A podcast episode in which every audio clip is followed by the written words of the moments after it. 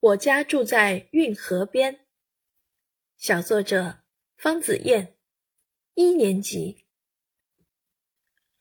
我家住在运河边，这里常开音乐会。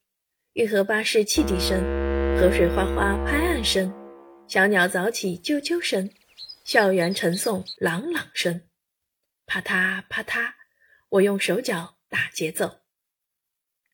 我家住在运河边，这里美得像画廊。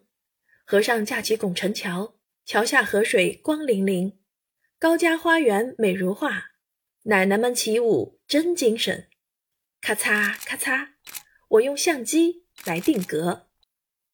我家住在运河边，这是一个博学库，刀剪剑伞扇，博物馆里知识多，白墙黑瓦与古庙，桥西直街。历史久，嘘嘘，学习参观要用心。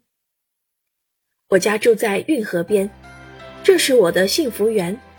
早起上学闻鸟叫，放学路上观河景，周末来把古街逛，河边小潭捞蝌蚪。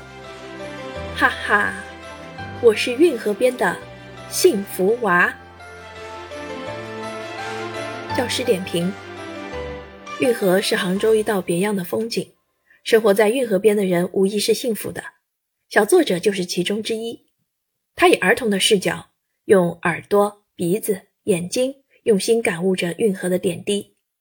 在他的笔下，运河成了音乐会、画廊、博学库、幸福园。